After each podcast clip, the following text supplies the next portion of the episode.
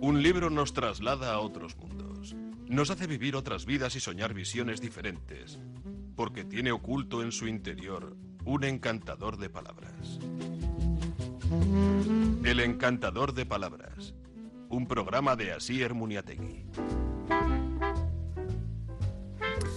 Keixo atzaldeon zer moduz, ongi torriak beste arratsalde batez e, gure irratzaiora. Gaur, e, bueno, ba, lege munduan dabilan emakume bat, Teresa Arzuaga dugu, gure konbidatua.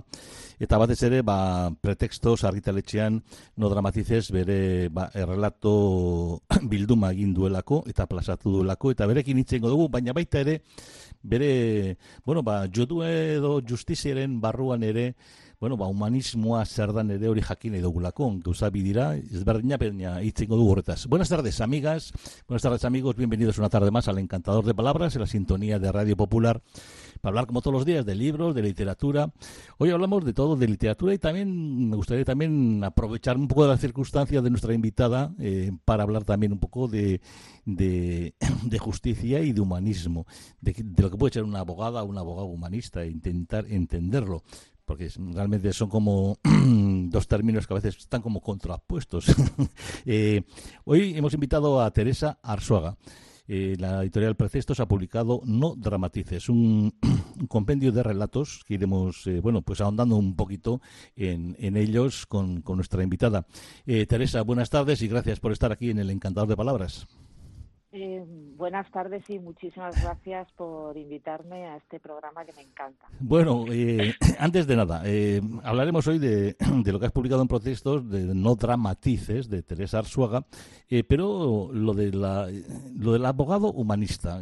Vamos a ver, ¿qué, ¿me podrías explicar? Sería mucho, mucho atraco el pedirte un poco que nos expliques qué es un abogado eh, humanista, porque me encanta la idea bueno, y la actitud, obviamente. Bueno, pues eh, eh, El abogado humanista es un libro que intenta recuperar eh, al abogado eh, de letras, ¿no? Eh, es la profesión quizás se ha separado un poquito de, de, de eso, eh, está dedicada mucho al, a lo mercantil, se ha mercantilizado un poco y el abogado eh, pues también es otra cosa, ¿no?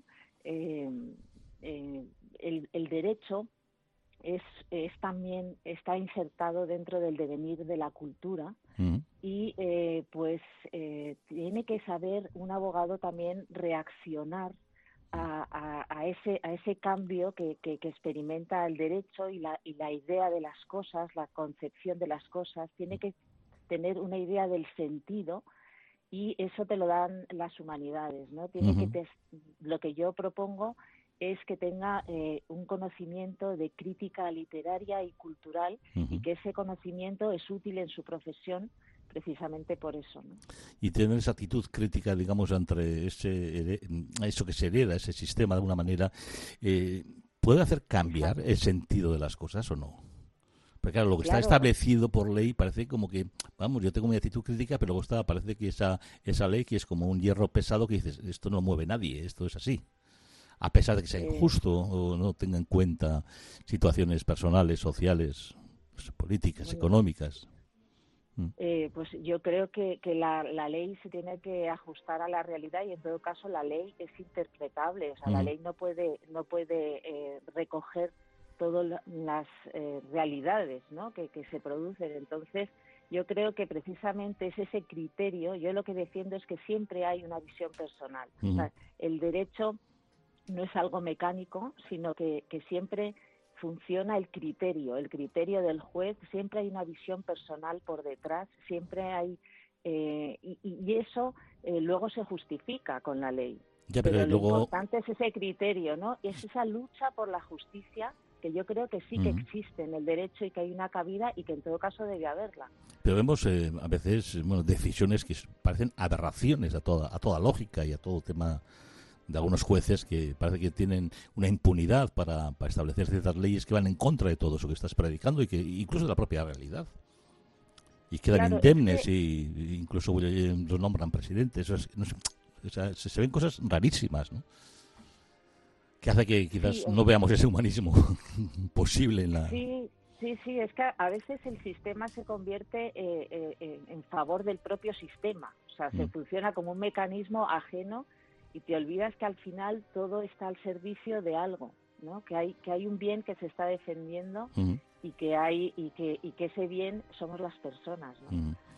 Nuestro programa está sobre todo unido sí a la literatura, sí al ensayo, a la poesía, mm, pero tú mm, nos propones una cosa más interesante aún. ¿Qué papel puede jugar la literatura dentro de, este mundo de, la justicia e injusticia, o de realidad y realidad? ¿Qué, ¿Qué papel puede jugar la literatura? Pues la literatura juega dos papeles. Bueno, la literatura ha jugado siempre un papel importante en la justicia porque ha sido un medio muchísimas veces donde donde hemos visto eh, realmente eh, ha formado conciencias, ¿no? Mm, la literatura te permite a través de, eh, generar una empatía mm. que, que, es difícilmente llegar de otra manera ¿no? a realidades distintas o desconocidas y la literatura, eh, por ejemplo, en el tema de las mujeres y en otros muchos, ha mm. jugado un papel eh, eh, importantísimo a la hora de concienciar acerca de lo justo y de lo injusto. ¿no? Y luego igual es una forma de comprender, como difícilmente se comprenden, y hablar de, valores esenciales del derecho. ¿no? O sea, que es la marginación, la pobreza, esa concienciación eh, que es tan importante para poder mm. defenderse eh, luego con leyes, eh, yo creo que difícilmente se consigue a través de otro medio que de la literatura. Luego, sí, sí, sí, sí. No, no, y luego la literatura, yo creo que la literatura es la historia en el fondo de, em, de cómo personas intentaron personas con una capacidad como no tienen otras intentaron hablar de cosas importantes, intentaron, estaban con sus medios, con el lenguaje que entendía eh, eh, la sociedad en ese momento, hablando de valores que a lo mejor iban un poco por delante, ¿no? de la sociedad. Eh, yo creo que en el fondo los juristas deberían aspirar a algo parecido. Parece que yo creo que ahí tienen que tienen, perdona, patrones de pensamiento y expresión que, que, deben interiorizarse, ¿no? A veces da la impresión de que esa gente que intenta revolucionar eso, que solamente es una cosa justa, pues la tildan enseguida de izquierdoso, de, no sé, como en jueces para la democracia, etcétera. Pues dicen, no, es que estos son de esa tendencia, ¿no? Pero vemos que, sobre todo en la lucha de género, o sea, se ve muchísimo esa gran división de, digamos, entre los dinosaurios de pensamiento y de obra a la gente que intenta proponer nuevas alternativas, ¿no? ¿Eso es pues imposible cambiar o hasta que se mueran o hasta que se vayan o cómo, cómo, cómo va a funcionar eso? Bueno, yo creo que el derecho realmente debe recuperar su función de que sea el lugar eh, donde eh, se puedan discutir las cuestiones eh, más importantes en una sociedad. ¿no? Y, y, lo que es raro es que esté todo lleno de tanto prejuicio, ¿no? Eh, que, ¿En qué lugar eh, mejor que en, una que en la justicia o que una sentencia? Mm. Una sentencia lo que debería ser es, eh, digamos, eh, lo que ocurría, por ejemplo, voy a exagerar, pero con la tragedia griega o con lugares, es, espacios donde las cuestiones que realmente importan se expongan de una forma que, que, sea honesta y educativa. Y existen sentencias así, ¿eh? O sea, eh, eh, yo creo que, que, que, hay muchas así, pero yo quiero reivindicar simplemente ese papel, ¿no? Ese papel tan importante que tiene el derecho en nuestra sociedad. Bueno, pues vamos al tema que hoy nos también nos, nos interesa, que es No dramatices, el libro que has publicado en Pretextos, Teresa Arzuaga. en los distintos relatos de los que hablaremos, al final, el dramatizar, yo creo que eh, la clave está en entender lo que es dramatizar. Porque claro, al, final la, vida es un drama, pero a veces es más el cómo representamos o cómo admitimos o cómo padecemos esas cuestiones y cómo las dramatizamos y no el drama en sí, el que nos lleva a actuar de una manera o de otra en la vida, ¿no? Creo que hay un, mensaje en ese sentido, la manera de presentar y de, hacer las cosas o de sentir las cosas, ¿no? ¿Cómo entenderíamos esa, esa dramatización? dramatizaciones son todas esas sobreactuaciones que damos en ausencia de drama. O sea, no hay drama. Nosotros dramatizamos, solo se dramatiza cuando no hay drama y por eso mis relatos hablan de esa vida cotidiana, ¿no? Es una sobreactuación dentro de la cotidianidad, que es cuando otro de los donde, donde eh, campos donde yo tengo experiencias en el conflicto y me daba cuenta que eh, casi todos los conflictos eh, interpersonales y demás se daban en ausencia de drama. Absolutamente, eran todos dramatizaciones. Bueno, todas son situaciones pues que se pueden dar en cualquier índole de la vida, en un supermercado, en una sala de espera. Eh, mm, curiosidades eh, al leer el libro. Eh, hay nombres en Carlos, Sandra, Susana Miguel que se mm, repiten en varias en varios relatos. Eso da una es que te, o te gustan los nombres, eh, quiere dar una, uniformidad, eh, una, de, una de, unos relatos con otros. ¿Por qué has utilizado eh, algunos nombres? Pues es que es que eh, bueno los lo que he hecho es que los personajes se repiten y en unos y en unos capítulos vamos en unos relatos tienen una cara y luego me gusta mm, presentar otra en otros no eh, una forma de a mí me gusta mucho generar esa una de las cosas importantes es ver esa complejidad y esa ambigüedad que todos tenemos. Sí, sí. Es que daba esa sensación de que el uno Carlos, que, que tenía, se había separado tanto en un relato como en otro, pues parecía el mismo personaje. Decía, bueno, quizás es que... No, es que es el mismo. Es, el, mismo. Es el mismo personaje al, que, al, que, me gusta. Me gusta ese juego de complejidad mm. y de ambigüedad y porque, porque creo que es importante realmente eh, en nuestro trato interpersonal asumir que no sabemos muy bien ni por qué hacemos las cosas, eh, no, nos interpretamos demasiado los unos a los otros, eh, con, con, demasiada certeza, ¿no? interpretamos las conductas propias y las ajenas. Bueno, vamos a comenzar con el primer relato que a mí me ha sorprendido mucho en el sentido de que mm, y hago un poco de abogado del diablo en este caso, nunca mejor dicho contigo, eh, en el que estoy seguro mm, que en, muchísimos casos, eh, si hubiera escrito un, hombre este relato, incluso se lo hubiera tachado igual de machista, ¿no? Eh, vamos a un matrimonio en el que de esos super perfectos que todo lo tiene organizado, previsto con muchísima antelación, hasta pueden sacar, no sé, pues, eh, eh, los viajes con mucha antelación para ahorrarse dinero. Él, él está enganchado a la mirada de adoración de su mujer, porque claro, ella lo ve perfecto y ella no puede vivir sin ese hombre lleno de recursos. Y claro, ella no ha hecho nada en la vida más que ser mujer, porque bueno ha renunciado a una manera pues a su propia digamos no sé eh, su propio avance como mujer como persona en la sociedad. Y se queda allí pues no sé un poco pues, no sé adulando a su marido y estando embelesada por su marido no da esa impresión en el en el relato bueno, pues es exactamente así. yo no, lo hubiera podido resumir. Me encanta el resumen que has hecho. Es así sea, yo trato de desenmascarar algunos mecanismos que he visto muchas veces, ¿no? Y que creo que son muy fuertes en, las personas. Una de las cosas que, yo destaco en todos los relatos es eh, la importancia, lo dependientes que somos de la mirada.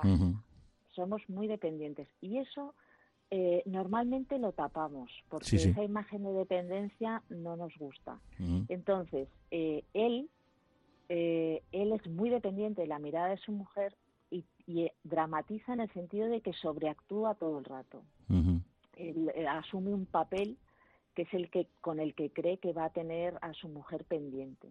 Y ella, que es una mujer infeliz, bueno, infeliz no, pero que ha frustrado muchas cosas, las ha supeditado, o sea, ha tenido a, a esa mirada a esa mirada eh, de su marido, ¿no? O sea, esa, esa eh, sentimiento de mujer poderosa, con el, o sea, esa, esa dependencia de su marido a ella le gusta, ¿no? Porque si le hace sentirse bien.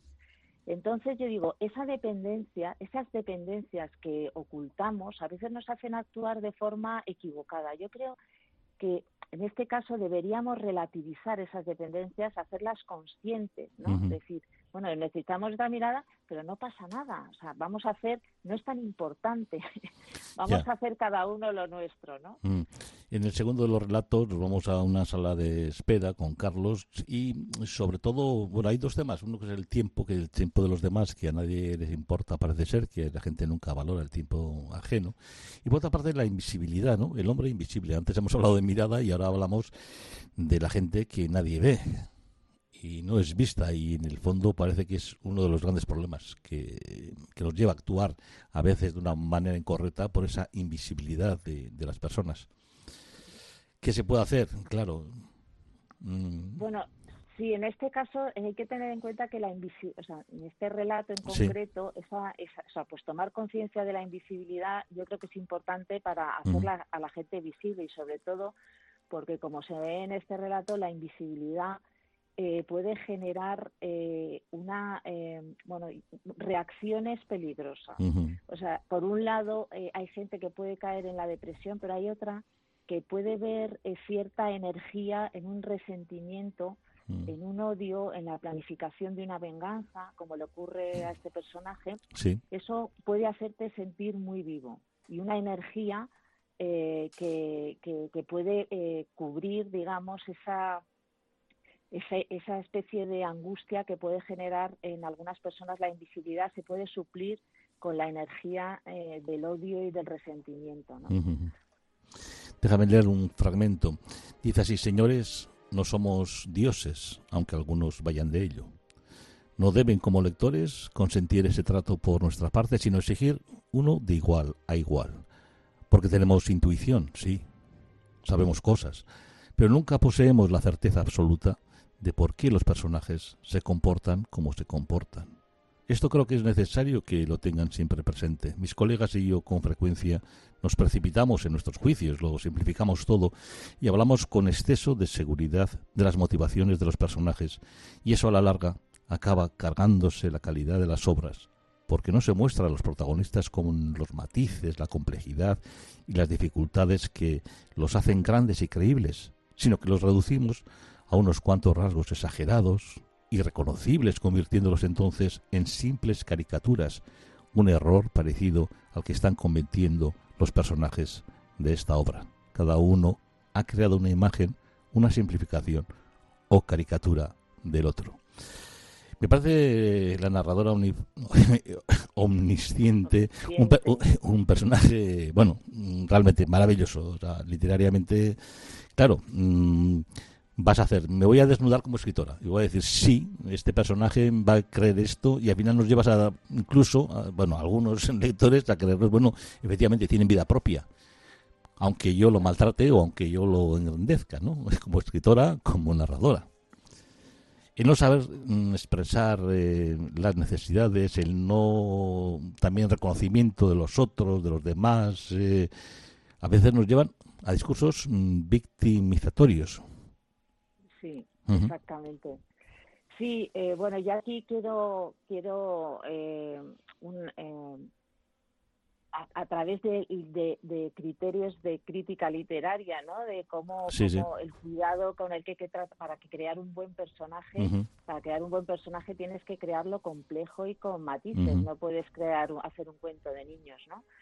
Eh, con unas moralejas y unas buenos y malos y bueno pues eso es lo que hacemos también nosotros en nuestra ese criterio eh, esencial para hacer una gran obra se puede trasladar a la vida diaria perfectamente cuando cuando tantas veces eh, lo que hacemos es solamente nos fijamos en ese personaje en aquellas cosas que corroboran nuestra hipótesis no queremos crear una hipótesis eh, y este, este hombre no me quiere y solo fijas, o esta mujer no me quiere, solo te fijas en aquellas cuestiones que corroboran tu hipótesis, o esta persona es un egoísta y solamente desde aquella persona eh, todo lo que corrobora esa hipótesis y, quitas absolutamente todo lo demás, ¿no? Convirtiéndole, pues al final, en un verdadero monstruo, ¿no? Al otro. Y eso es lo que les ocurre un poco a los personajes en este relato, que, cogen solo de la realidad aquellas cosas que van corroborando eso, eso sin querer lo hacemos, porque y bueno, solamente llamar la atención sobre eso, ¿no? Y cómo cuando se, se, tiene un enemigo, pues, pues se, trata solamente de destacar aquellos aspectos que lo corroboren como tal. Eh, de, esa realidad de Baez, quizás de esas realidades, eh, saltamos a Sandra, que soltera a los 40, independiente, está con el tema de la comida, lo saludable, solo lo saludable resultará deseable, y habla de la muerte del atropello de, de, un policía, padre, que al final es héroe, salva tal al hijo, a la mujer, etc y, dice, y si hubiera sido yo, ella en este caso, la que había sido atropellado, llegaría a ser noticia, llegaría a ser héroe, que va, nada. Qué justa es la vida, no según quién sea, dónde esté y qué circunstancias tengas.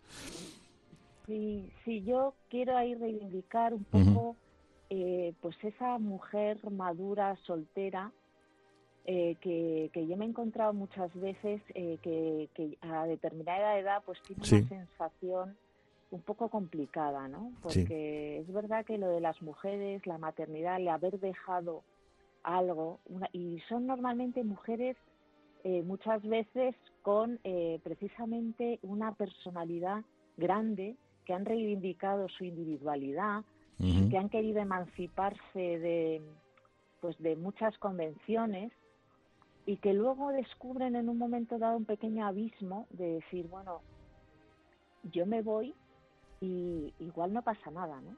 Sí, sí. Eh, eh, esa sensación y, esa es un poco esa sensación un poco de invisibilidad. En ese en ese relato lo que he querido poner es eh, manifiesto ese, ese abismo, o sea, esa necesidad de visibilidad, de dejar huella, ¿no? Sí, sí. Cómo eso de repente puede puede la sensación que puede generar de un pequeño abismo.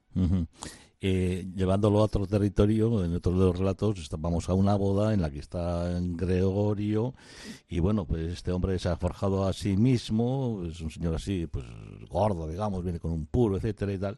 Hay una estrella cantante, famosa, no sé qué, pero bueno, nos saludan y luego pues hay eh, pues una mujer que, mm, Mercedes creo que se, se, llama, que va preguntando a una, a otra y al final, bueno, pues Gregorio como esto que tiene dinero, pues dice, bueno, aquí mm, como referente, mm, al final el dinero es el referente y la cultura, bueno, pues, ¿tú qué haces? Nada, bueno, pues sí más, cantas, ah, bueno, o sea, eh, tú tienes pasta, ¿no? Bueno, tú al final haces lo que te da la gana, bueno, tú eres importante.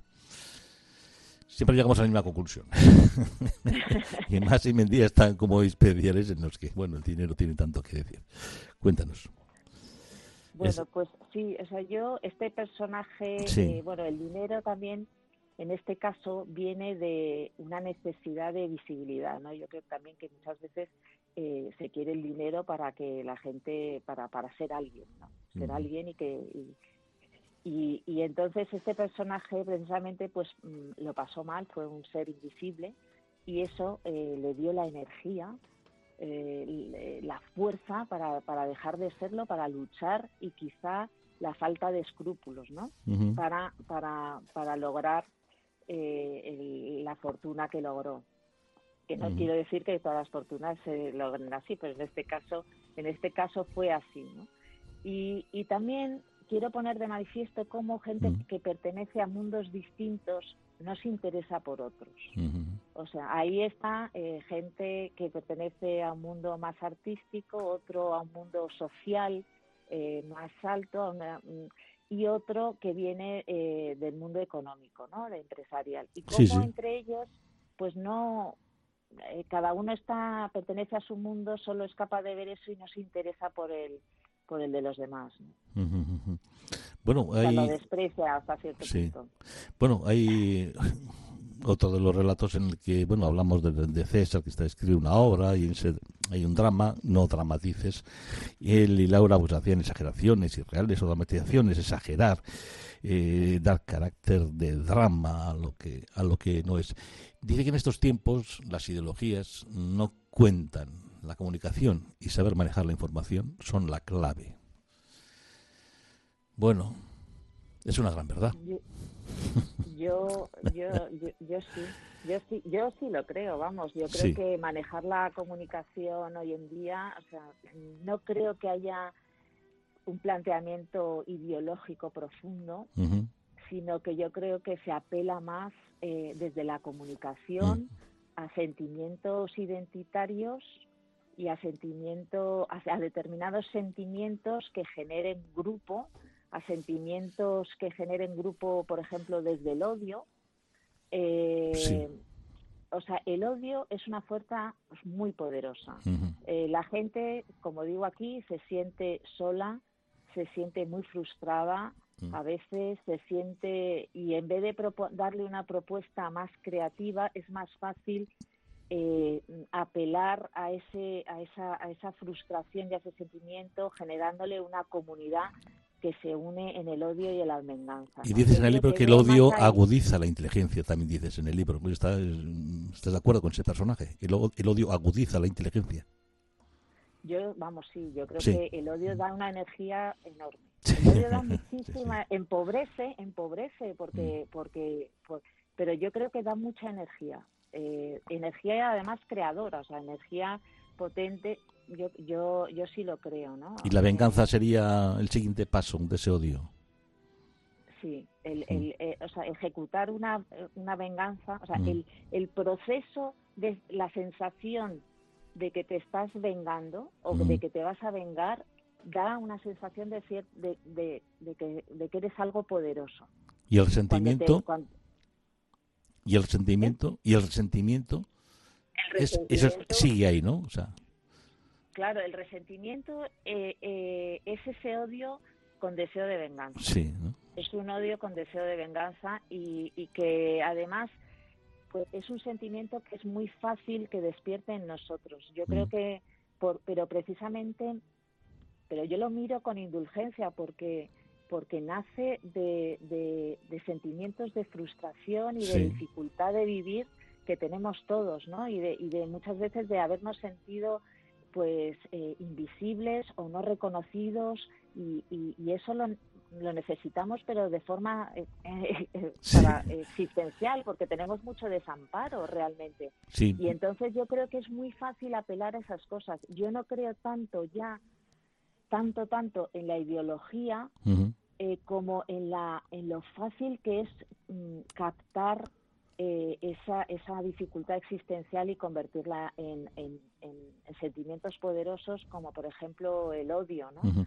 Claro, pero eh, llegas a terminar una frase, estamos prácticamente en, bueno, estamos acabando, pero estamos en el relato del profesor, que es con, con, con, corruptos, con ese libro, pero llegas a decir al final, bueno, el personaje, mejor ser odiado que indiferente. Claro, es decir, que no quiere ser eh, invisible, nadie quiere ser no mirado, es mejor ser. Exactamente, o sea, ni, es igual, no interesa, es indiferente, no, no, es mejor que, te odien, a que no, no te tengan en cuenta.